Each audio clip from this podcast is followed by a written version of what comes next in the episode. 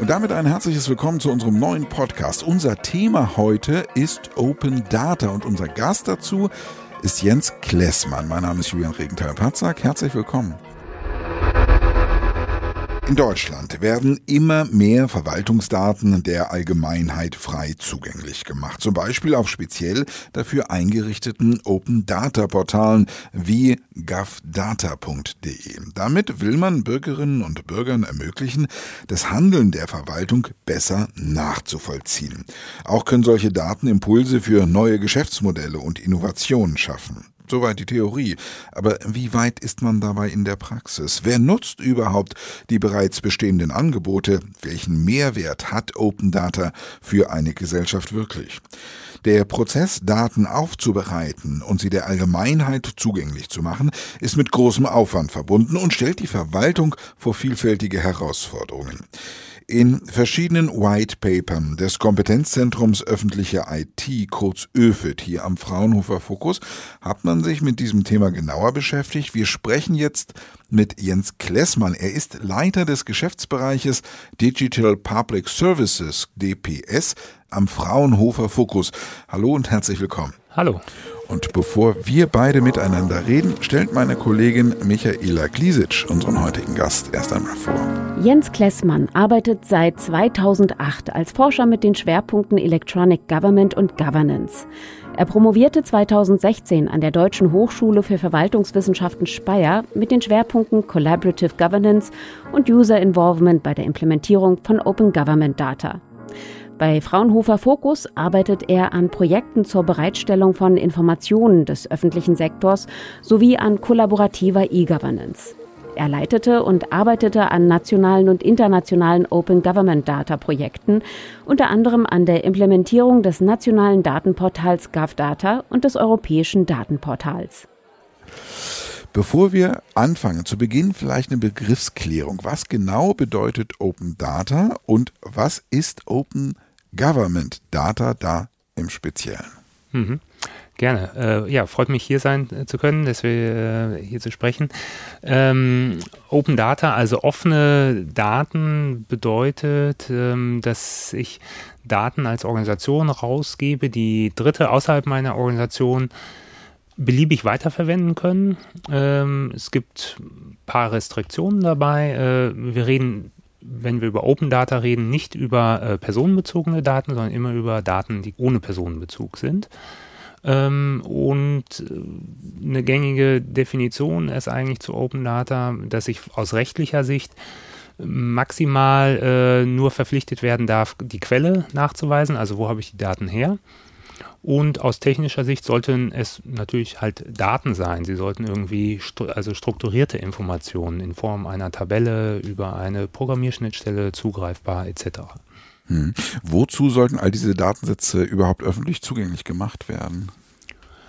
Ähm, die Idee, also das ist dann der Punkt Open Government Data, offene Verwaltungsdaten, äh, ist es zum einen das Handeln von Politik und Verwaltung äh, transparenter zu machen, hier einen besseren Einblick zu bekommen, wie ähm, Politik und Verwaltung eigentlich handeln. Ähm, zum anderen ist es eine Unterstützung darüber von kleinen und mittleren Unternehmen, großen Unternehmen, äh, Startups äh, über Daten zu erreichen, die Bereitstellung. Und äh, dritter Bereich ist auch für die Verwaltung selber äh, einen besseren Zugriff auf die eigenen Daten zu erreichen. Hm. Da kommen wir dann schon zu der Frage, von wem werden diese Daten überhaupt genutzt und wofür werden die genutzt? Mhm, mh. Vielfältig. Also wir hören immer wieder aus unseren Projekten auch, dass äh, Behörden, wenn sie Daten bereitstellen, selber feststellen, a, ähm, unsere Mitarbeiter finden bestimmte Daten einfacher, als das vielleicht vorher der Fall war. Also die recherchieren dann auch über das äh, externe Portal. Aber natürlich geht es vor allen Dingen darum, äh, Personen außerhalb äh, der Verwaltung damit äh, zu unterstützen. Das sind zum Beispiel Journalisten, die, ähm, es hat sich ein neuer Zweig des Datenjournalismus in den letzten Jahren entwickelt, ähm, die auf Basis von Daten Geschichten erzählen äh, wie zum Beispiel die Visualisierung von Fluglärmdaten. Es entsteht ein neuer Flughafen. Ich kann äh, auf einer Visualisierung, auf einer Karte viel besser nachvollziehen, was bedeuten denn diese Zahlen in der Tabelle für mich als Anwohner, äh, wenn ein, eine Zeitung das aufbereitet. Das, äh, die Journalisten ist eine Gruppe, eine andere Gruppe sind eben zivilgesellschaftliche Organisationen, die es gibt welche, die haben das Ziel, mehr Transparenz über öffentliche Vorgänge herzustellen. Die arbeiten damit viel. Es gibt dann natürlich die ganzen äh, Bürgerinitiativen, die irgendwie ein spezielles, singuläres Thema haben und äh, sich dann für die Erhaltung äh, von Bäumen entlang einer Allee einsetzen. Die interessieren sich für ähm, die Daten aus dem Baumkataster vielleicht äh, der Kommune. Ähm, und es gibt äh, Startups, die Daten benutzen, um zum Beispiel ihr multimodales ähm, Verkehrsrouting irgendwie äh, besser zu machen, als das bislang der Fall ist. Welche Voraussetzungen, ich meine, rechtliche wie auch technische müssen dann geschaffen werden, damit Daten der Öffentlichkeit überhaupt frei zugänglich gemacht werden können? Mhm. Ähm, es gibt rechtliche, technische und vor allen Dingen viel organisatorische und kulturelle Voraussetzungen, die äh, man bedenken und bearbeiten muss als Organisation. Also das Rechtliche hatte ich eingangs schon genannt. Man muss sich irgendwie klar darüber werden, unter welcher Lizenz möchte ich eigentlich Daten bereitstellen. Sind die komplett Public Domain ähm, oder habe ich eine Lizenz, die eben maximal sagen darf, ich muss die Quelle nennen. Ähm, da gibt es äh, in Deutschland die Datenlizenz äh, Deutschland, äh, die vom Bundesinnenministerium zusammen mit den Ländern entwickelt wurde. Das ist eine Möglichkeit. Oder es gibt die Creative Commons Lizenz. Das ist international das gängige äh, Werk. Äh, wenn man da anschlussfähig sein will, empfiehlt sich das. Ähm, und aus technischer Sicht geht es eben darum, die Daten in möglichst guter Qualität zur Verfügung zu stellen ähm, und eben in maschinenlesbaren Formaten, die nach Möglichkeit auch offen zugänglich sein sollten. Also lieber eine CSV Tabelle bereitzustellen als eine Excel-Tabelle, weil CSV äh, nicht ähm, proprietäres Format ist, was einem Hersteller unterliegt. So, das sind so ganz grobe ähm, Maßgaben zum rechtlichen und technischen. Wenn man ähm, organisatorisch überlegt äh, und kulturell vor allen Dingen, ist äh, das im Prinzip so eine Art ja, Epochenwandel, gerade für Behörden. Äh, die Vorstellung, ich soll möglichst viel von meiner Arbeit öffentlich zugänglich machen, ähm, ist eine ganz andere Herangehensweise und Denke ähm, über die Arbeit äh, in Behörden. Und äh, das verlangt viel ähm, ja, interne Know-how-Aufbau. Überhaupt, wieso soll ich jetzt über Daten nachdenken? Wir arbeiten noch mit Dokumenten, aber darunter liegen ja Daten. Das, da muss man erstmal ähm, das Wissen zu schaffen und dann eben so dieser Rollenwechsel auch von, ich bin vielleicht bislang eher, habe so eine Rolle gehabt als Gatekeeper, Zugang zu Wissen, was auch so Herrschaftswissen sein kann und jetzt äh, zukünftig dann eher so eine Rolle, ich begleite andere dabei, mit Hilfe meiner Daten äh, zu bestimmten Erkenntnissen zu kommen. Hm. Ähm, mal zur Bestandsaufnahme. Wir haben, wir fangen ja schon so ein bisschen eigentlich damit an. Wie weit ist denn Open Data in Deutschland bereits etabliert, auch, auch im, in, im äh, internationalen Vergleich? Mhm. Wie weit ist man da, was diese Voraussetzungen angeht, diese Voraussetzungen tatsächlich zu mhm. schaffen und umzusetzen?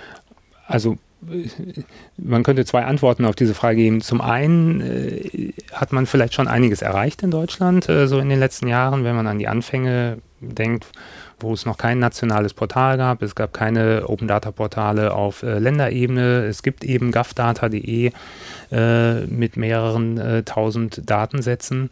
Es gibt ein europäisches äh, Open Data Portal mit knapp einer Million Datensätze aus über 30 europäischen Ländern. Ähm, da hat man schon einiges erreicht. Auch, dass ähm, es zum Beispiel in, für den Fall von Deutschland ähm, ähm, im, in der Bundesverwaltung angekommen ist. Es gibt ähm, ähm, Personen, die für Open Data zuständig sind. Es, äh, Deutschland nimmt auch an der Open Government Partnership, einer internationalen Initiative zum Thema Open Government, wo auch Open Data eine wichtige Rolle spielt, äh, teil. Ähm, aber gleichzeitig, wenn man sich den äh, eine aktuelle Zensus äh, zur Digitalisierung anguckt, der EU, den äh, DESI-Report, äh, sieht man, dass Deutschland zum Thema Open Data immer noch EU-weit unter dem Durchschnitt liegt. Also andere Länder wie Irland aktuell oder die äh, äh Estland viel weiter vorne sind. Ähm, Was machen die anders? Was machen die anders?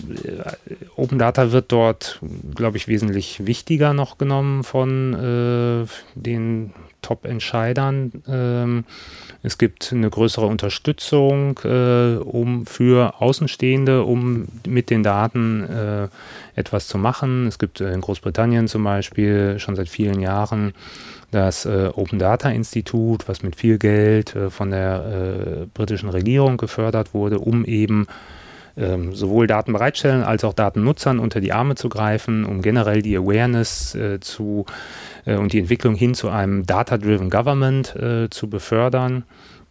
Ähm, es gibt dort striktere Vorgaben, was zu veröffentlichen ist und was nicht zu veröffentlichen ist das sind alles so Punkte, die äh, schon einen Unterschied machen in den äh, letzten Jahren, in der Geschwindigkeit der Umsetzung. Wie groß sind denn in Deutschland die Vorbehalte gegen Open Data an den entscheidenden Stellen und wie können die ausgeräumt hm. werden? Das ist vielleicht auch nochmal so ein, auch ein kultureller Aspekt äh, in Deutschland äh, gegenüber zumindest den angelsächsischen Ländern, glaube ich, was so das Thema Transparenz angeht, hat man andere Vorstellungen historisch äh, gewachsen. Ähm, oder wenn man äh, in die nach Skandinavien guckt, äh, dort ist es viel gängiger, dass bestimmte Informationen schon immer frei zur Verfügung stehen. Und damit muss man, das ist ein sehr dickes Brett, was man da bohren muss und was man auch nicht, äh, wir sind ja hier eine äh, Forschungseinrichtung mit viel technischer Kompetenz. Äh, es gibt dort technische Fragestellungen, aber eben viele kulturelle Fragestellungen. Wie, wie kann ich eigentlich Mitarbeiterinnen und Mitarbeiter, die vielleicht in der deutschen Verwaltung oft äh, einen juristischen Hintergrund haben, äh, dafür gewinnen, äh, sich mit Daten auseinanderzusetzen, weniger risikoorientiert auf dieses Thema zu gucken, sondern chancenorientiert äh, zu sehen, ähm, wie kann ich eigentlich als Organisation auch davon profitieren, wenn ich stärker datengetrieben zukünftig arbeite, wie kann ich in einem Art Ökosystem äh, helfen, äh, andere Akteure rund um meine Organisation zu befähigen, mehr mit meinen Daten zu machen. Hm, ich will gerne noch mal einen Schritt zurückgehen. Mhm. Wir hatten vorhin über das Ausland gesprochen, mhm. wie, wie Open Data dort behandelt wird. Mhm. Können Sie uns so ein paar populäre Beispiele mhm. mal nennen zum mhm. Thema Open Data, was im Ausland angewandt wird? Vielleicht auch, wo wir Deutschen auch vor dem Hintergrund unseres äh, äh kulturellen Hintergrunds mit dem Kopf schütteln würden, wo mhm. klar ist, das wird bei uns nicht klappen. Ähm, ich habe jetzt eher unverfängliche Beispiele mitgebracht, aber finde ich trotzdem immer wieder, ähm, der gesamte Bereich der Wettervorhersage, ähm, das machen wir uns, glaube ich, gar nicht so klar, dass äh, in den meisten Ländern ähm, Daten zur Wetterentwicklung bereitgestellt werden von den entsprechenden Ämtern und es diverse äh, Unternehmen gibt, äh, die quasi privatwirtschaftlich Wettervorhersagen betreiben, die ganz viel auf diesen Daten aufsetzen. Das gibt es äh, in den angelsächsischen Ländern ganz viel, das gibt es aber auch in Deutschland und in anderen europäischen Ländern. Das ist ein Riesenbereich, wo Daten äh, öffentlich geteilt werden und von Dritten dann weiterverarbeitet werden. Das passiert bei uns in Deutschland, bleiben beim Thema mhm. Wetter nicht. Doch, das passiert auch okay. in Deutschland. Ja. So, ne? Und äh, äh, natürlich diese privaten Unternehmen, die haben dann auch nochmal ihre eigenen Quellen und ergänzen dann diese Daten, um vielleicht noch zu anderen, besseren Vorhersagen zu kommen.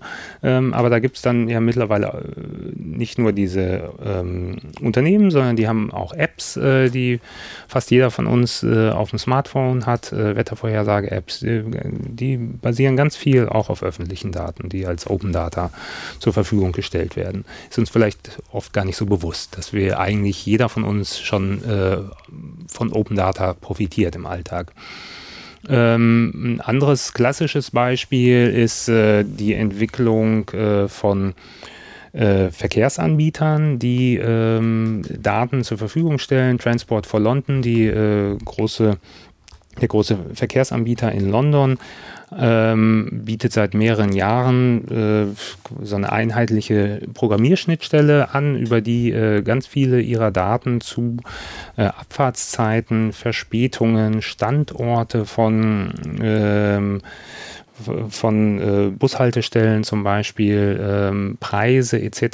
Ähm, frei zugänglich angeboten werden da war enormer kultureller Wandel auch für äh, notwendig. Am Anfang hat Transport for London, und das ist, denke ich, durchaus stellvertretend für viele Verkehrsanbieter, äh, sein Geschäft so verstanden, dass sie eigentlich auch Apps und nur sie Apps anbieten sollten zu ihren, äh, zu ihren Diensten. Und mittlerweile haben sie das Verständnis, nee, unser Kern, äh, unsere Kernaufgabe ist es, Menschen von A nach B zu transportieren. Und wir wollen, dass möglichst viele davon profitieren. Wir haben vielleicht auch noch eine App, äh, die darüber informiert, wie äh, komme ich von A nach B.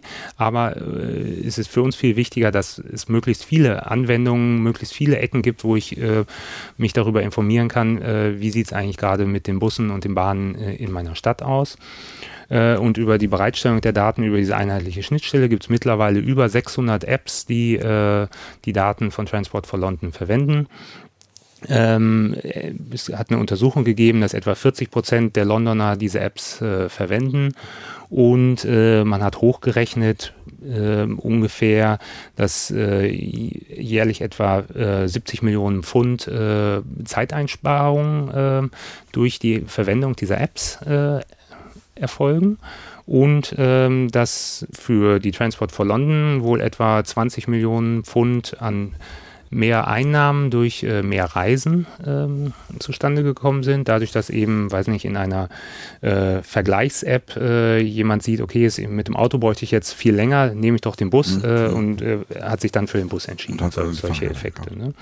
Äh, es gibt andere Bereiche, wie zum Beispiel das Niederländische Reichsmuseum, das ist jetzt im Kulturbereich, was die Daten über seine Bilder ähm, öffentlich zur Verfügung stellt. Äh, dadurch hat sich rund um diese äh, Informationen auch äh, so eine kleine Community entwickelt, die wieder Anwendungen für ja, kulturelle Anwendungen zur Verfügung stellt. Ähm, es gibt ein anderes Beispiel, ein Startup aus Deutschland, was Informationen zur Belegung von öffentlichen Parkplätzen und Parkhäusern bereitstellt und so Autofahrern hilft, schneller zum Parkplatz zu kommen. Ähm, das ist ein, ein Beispiel. Oder auch in äh, der Vorhersage von Wahlergebnissen spielen offene Daten eine Rolle in den USA. Die Organisation 538, äh, die Wahlvorhersagen äh, durchführt, auch im Auftrag der New York Times, greift zum Beispiel viel auf offene Daten zu. Hm. Schon seit äh, dem Jahr 2012 gibt es zum Beispiel in Hamburg im äh, Zusammenhang mit Open Data ein sogenanntes Transparenzgesetz. Inwieweit könnte sowas ein Vorbild sein, auch für andere Bundesländer oder, oder für ganz hm. Deutschland? Hm. Spielen da die Länder zu sehr ihr eigenes Süppchen? Kochen die zu sehr ihr eigenes Süppchen manchmal auch? Hm, na, da hat natürlich kann jedes Bundesland seine eigene Gesetzgebung da äh, realisieren. Ähm, ich halte das, was in Hamburg passiert ist, äh, unter Transparenz und Open Data Gesichtspunkten für wegweisend. Äh, es gibt kein anderes Bundesland, was so umfangreich Daten und man muss auch sagen Dokumente äh, bereitstellt. Da sind sie über das Transparenzgesetz zu gezwungen, eben ganz viele Akten auch zur Verfügung zu stellen. Und ich glaube, die äh, Hamburger Behörden haben damit mittlerweile auch eine, einen strukturellen äh, Vorteil, dass sie nämlich eine sehr gute Übersicht darüber haben, welche Daten und Dokumente haben wir eigentlich in äh, Hamburg ähm, und bei zukünftigen Digitalisierungsvorhaben oder anderen Vorhaben viel schneller sa in, sagen können, okay, äh, wir wissen, welche Daten wir haben, äh, wir brauchen hierfür jetzt diese und jene Daten, können die schneller zusammenstellen, die sind schon in einem besseren Zustand in vielen Fällen, natürlich nicht immer ähm, so dass sie einfach für zukünftige Modernisierungsprojekte besser aufgestellt sind. Weil das erleben wir ganz oft, äh, wenn wir mit Organisationen sprechen, die sich dem Thema Open Data nähern, was ich so auch als Einstieg ganz grundsätzlich in die Auseinandersetzung mit den eigenen Daten sehe ja, wir wissen gar nicht, welche Daten wir eigentlich haben in unserer Organisation. Und wenn man diesen Schritt, der durchaus aufwendig sein kann, äh, schon mal gegangen ist, wie im Fall Hamburg, kann man eben schneller neue Projekte dort angehen. Zum Thema Open Data haben wir mit Jens Klessmann gesprochen. Er ist Leiter des Geschäftsbereiches Digital Public Services am Fraunhofer Fokus. Wer sich intensiver mit dem Thema beschäftigen möchte, findet auf www.öfit.de, Ö mit OE klar, und dann bitte auf Publikationen geben, unter anderem ein PDF mit dem Namen Open Data zwischen Wunsch und Wirklichkeit oder auch das PDF strategische Bereitstellung offener Verwaltungsdaten zum kostenfreien Herunterladen. Herr Klessmann, ganz vielen Dank für das Gespräch. Gerne, mich gefreut.